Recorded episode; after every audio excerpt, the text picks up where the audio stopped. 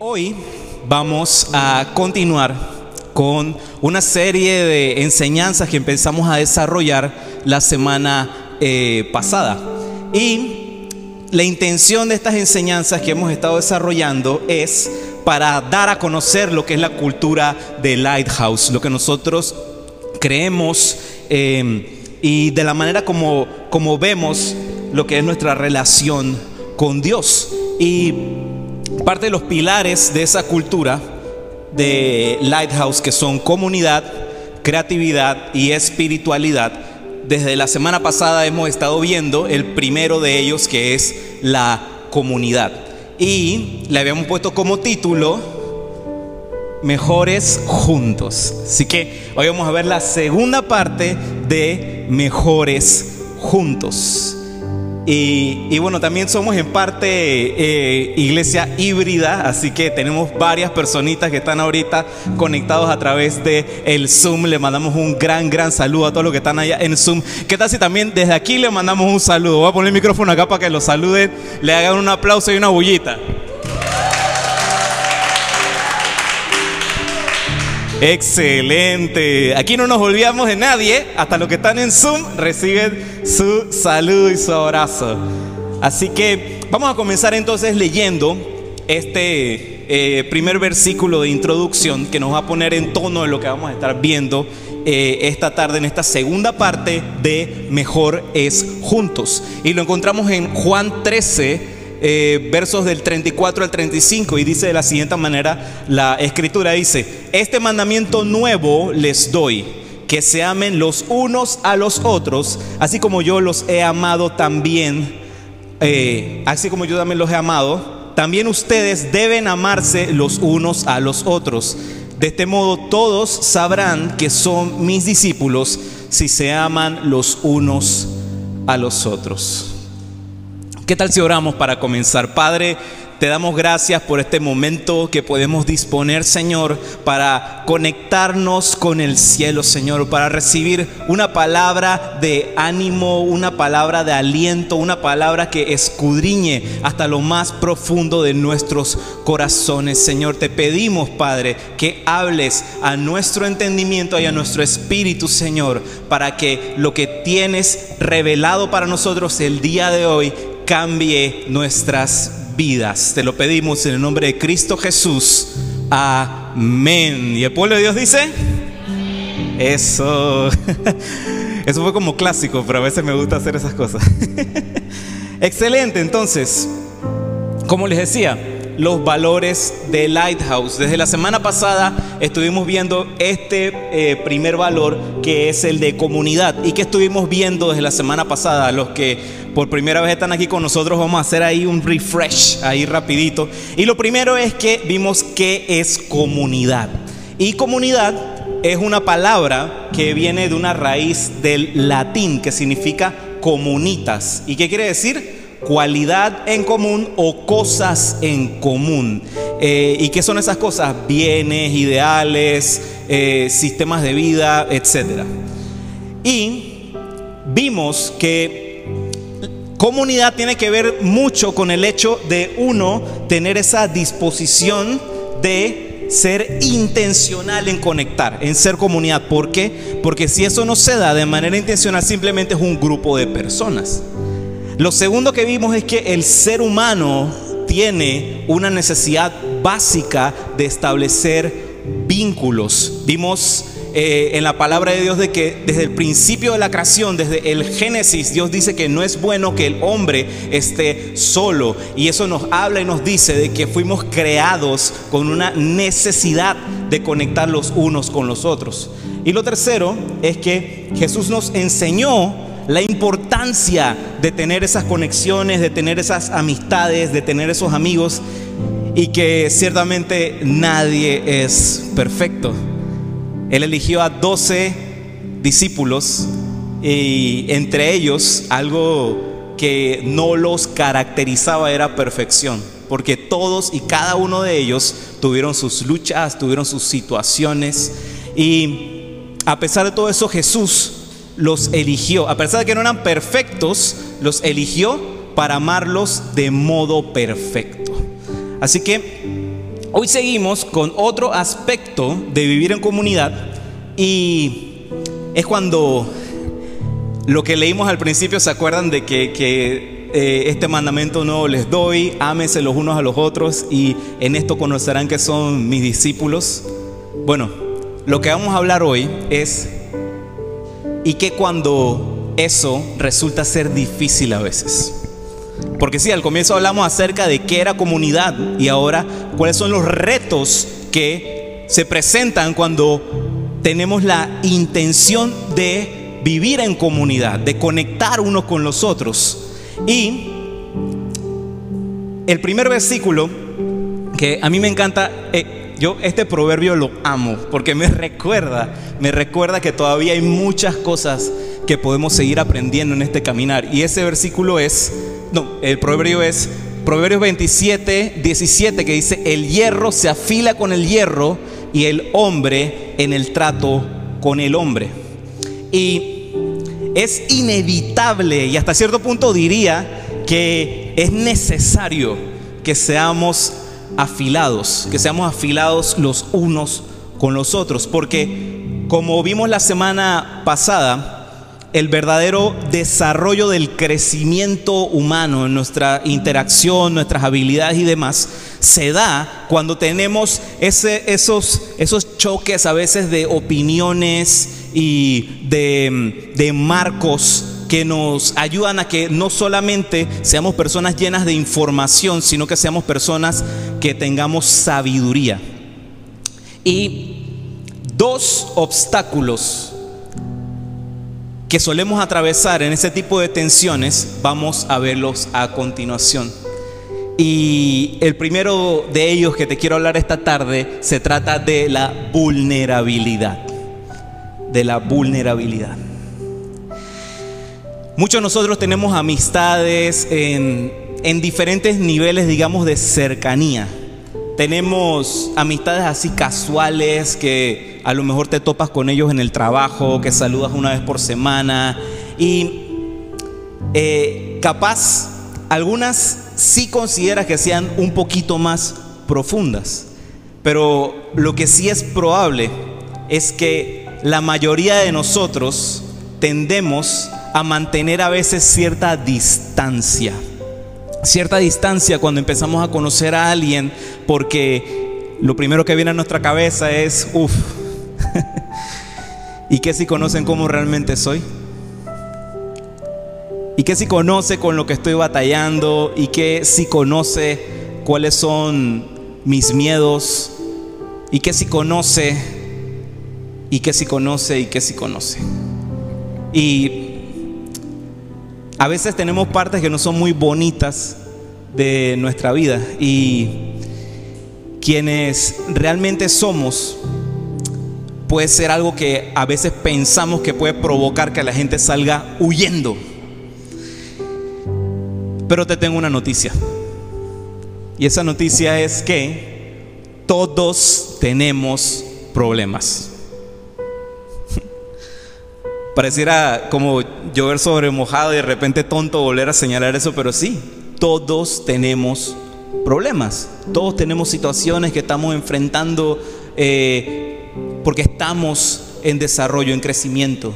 Y mira, si pensamos en algún momento de que, ah, no, todo está perfecto, no tengo ni un solo problema, nada, nada, nada, nada. Bueno, eso es un problema. Porque quiere decir de que estás, mira, hay veces que pensamos que puede ser que superaste, pero puede ser que lo que estás haciendo es que simplemente lo estás ignorando. Y de esto se trata, ser vulnerable. A veces con la primera persona que tienes que ser vulnerable es contigo mismo. Pero bueno, no voy a entrar por ahí por ese tema porque vamos a concentrarnos en lo que vamos a compartir hoy. Así que a veces está bien no estar bien. Eso es algo que, que en esta eh, en esta generación que vivimos hoy en día estamos atravesando un ambiente, digamos, como de positivismo tóxico. Como que todo es positivo, positivo, positivo, positivo, pero si no estamos de verdad conectados con lo que estamos atravesando, lo que estamos viviendo, ¿cómo podemos pedir que Dios actúe y que haga cosas en nuestra vida? A veces está bien no estar bien, a veces. No hay nada más sanador que encontrar a alguien con quien puedas ser vulnerable, con quien te puedas sentar y decirle, hey, ¿sabes qué? Estoy pasando por una situación y no estoy bien. Esa es la esencia de ser comunidad. Podría sorprenderte, pero la gran mayoría de las veces tendemos a pensar que eh, vulnerabilidad lo que terminará produciendo en otros es crítica y juicio y que te midan y que empiezan a pensar mal de ti, pero ¿sabes qué? Casi la mayoría de las veces vulnerabilidad produce es más vulnerabilidad en el corazón del otro. Todos tenemos algo que en algún momento nos ha lastimado. Eso es algo que es una realidad. Ahora, surge la pregunta siguiente con quién ser vulnerable entonces. Y el primer consejo que yo pudiera decir esta tarde acerca de con quién ser vulnerable es busca gente auténtica. Busca gente auténtica. O, ¿sabes qué? Igual, muchas veces puede ser que te toque a ti ser el primero en ser vulnerable. Y probar la vulnerabilidad que hay en el corazón del otro. Y cuando esa amistad se cultiva, siendo honesto, si estás mal, estás mal. No una sonrisa ahí, eh, todo está bien. No me acuerdo, hay, como un meme que, que, sale ahí de que está como que súper, súper sufriendo, que no sé qué, pero por el otro lado está así que... de eso se trata. Y Quiero traer entonces a colación Gálatas 6.2 que dice lo siguiente. Ayúdense unos a otros a llevar sus cargas y así cumplirán la ley de Cristo. No hagas vida solo. No hagas vida sola. No hagas vida solo, no hagas vida sola. Llevemos las cargas los unos de los otros. Compartamos ese privilegio que Dios nos da de cuidar y amar a otros a pesar de las luchas y de la condición en la que me encuentro ahora mismo hoy. A pesar de que estás atravesando por un valle de sombras, por situaciones que muchas veces no conocerás todas las respuestas, hay algo muy hermoso que a pesar de que estás así, puedas compartir la carga de otro y tener esa confianza de que Jesús nunca te dejará solo. Otro tema que se interpone en este ejercicio de formar comunidad es el perdón. Esto es algo con lo que todos luchamos y el que me diga que es súper fácil para él perdonar, le voy a entregar ya el micrófono y que me siga hablando porque yo necesito recibir eso. porque porque a veces nos cuesta. Porque termina siendo algo difícil porque hay algo involucrado ahí en medio de el ejercer perdón. Y es que existe dolor. Y por eso a veces es difícil. Uf, perdonar a alguien que te ha herido y si de repente es una persona muy cercana, muy allegada tuya, un familiar, qué sé yo, uy, difícil, difícil. Porque lo primero que te viene a la cabeza es, ay, ojalá, ojalá sienta lo mismo que yo estoy sintiendo en este momento. Ojalá entienda por lo que yo estoy pasando, que lo sufra. Y nuestra reacción inmediata es, ah, ok, para que la pase mal, como yo la estoy pasando mal, no lo voy a perdonar. Sí, porque pensamos de que haciendo eso, de no perdonarlo, ¡ja! Nos salimos con la nuestra, ¿verdad? ¿Sabes qué? Falso. Total y completamente falso. ¿Sabes por qué? Porque el no perdonar es como tomarse un frasco de veneno esperando que sea otro el que muera. Así de grave es no perdonar. Perdonar es algo esencial, algo vital, algo que tiene que ser como el respirar para nosotros, no solo para vivir en comunidad, sino para desarrollar nuestra vida como seguidores de Cristo Jesús. C.S. Lewis una vez dice eh, lo siguiente en uno de sus escritos. Dice, ser cristianos significa perdonar lo imperdonable porque Dios perdonó lo imperdonable en mí. ¿Cuántos pueden decir amén a eso? Eso mismo. ¿Qué tal si le dan un aplauso a lo hermoso y maravilloso que es nuestro Dios?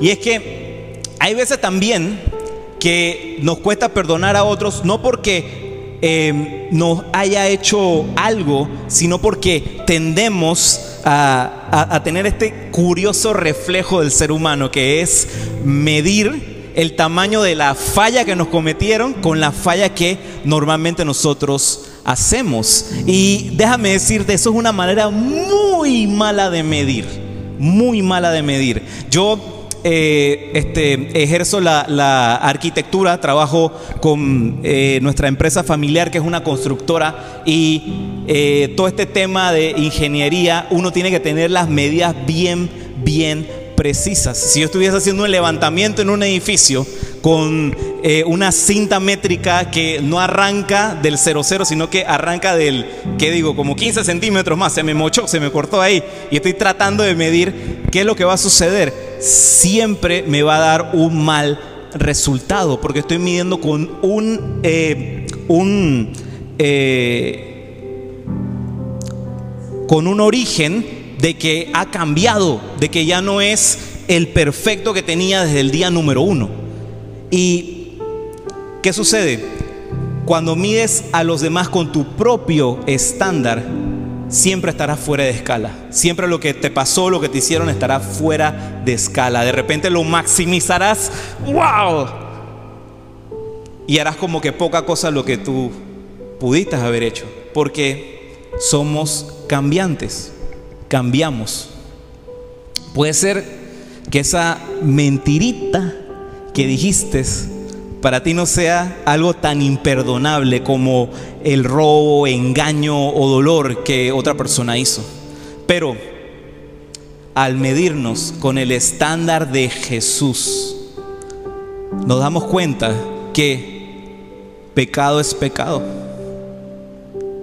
Y pecado no en el sentido de que, de que te lo voy a pintar como algo condenatorio, sino que pecado es errar al blanco, digamos de que por unos milímetros no alcancé a eso, no alcancé a lo que se esperaba de mí.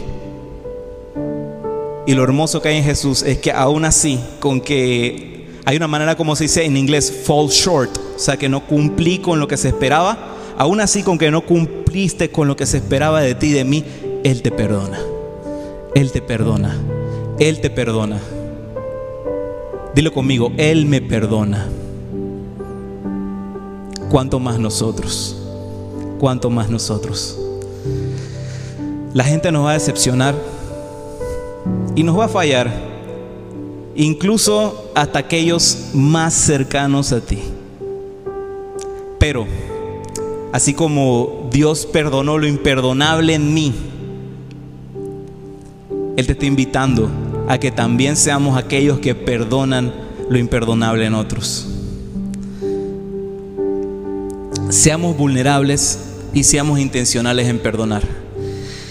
A pesar de los obstáculos anteriores que ciertamente enfrentamos a vivir en comunidad, hay una ganancia mucho más grande de lo que podemos imaginar ante esos obstáculos. Hay una historia que me gusta mucho que vemos en Lucas capítulo 5. Y es una historia de un grupo de amigos. Tenían a uno de ellos que sufría de una situación, era paralítico. Y atravesando eso que estaban viviendo, este grupo de amigos se enteran en un momento de que había llegado a la ciudad donde ellos estaban uno que sanaba enfermos, que liberaba a las personas, que levantaba muertos de la tumba. Ese era Jesús. Y estos amigos que decidieron hacer, hey, tenemos que llevar a nuestro amigo de la, a, que, a que tenga un contacto con Jesús. Así que se llevan a su amigo paralítico hasta donde estaba Jesús reunido en una casa y cuando llegan allí se dan cuenta que había una multitud grande, enorme, la gente estaba agolpada hasta la entrada de la puerta. Cualquiera de nosotros de repente llegando a una situación así, eh, y bueno, a lo mejor te ha pasado de que vas a llegar a un lugar y no hay espacio de estacionamiento, bueno, nos damos media vuelta y nos vamos. Imagínate esa situación en la que estaban estos muchachos. Pero ¿qué pasó?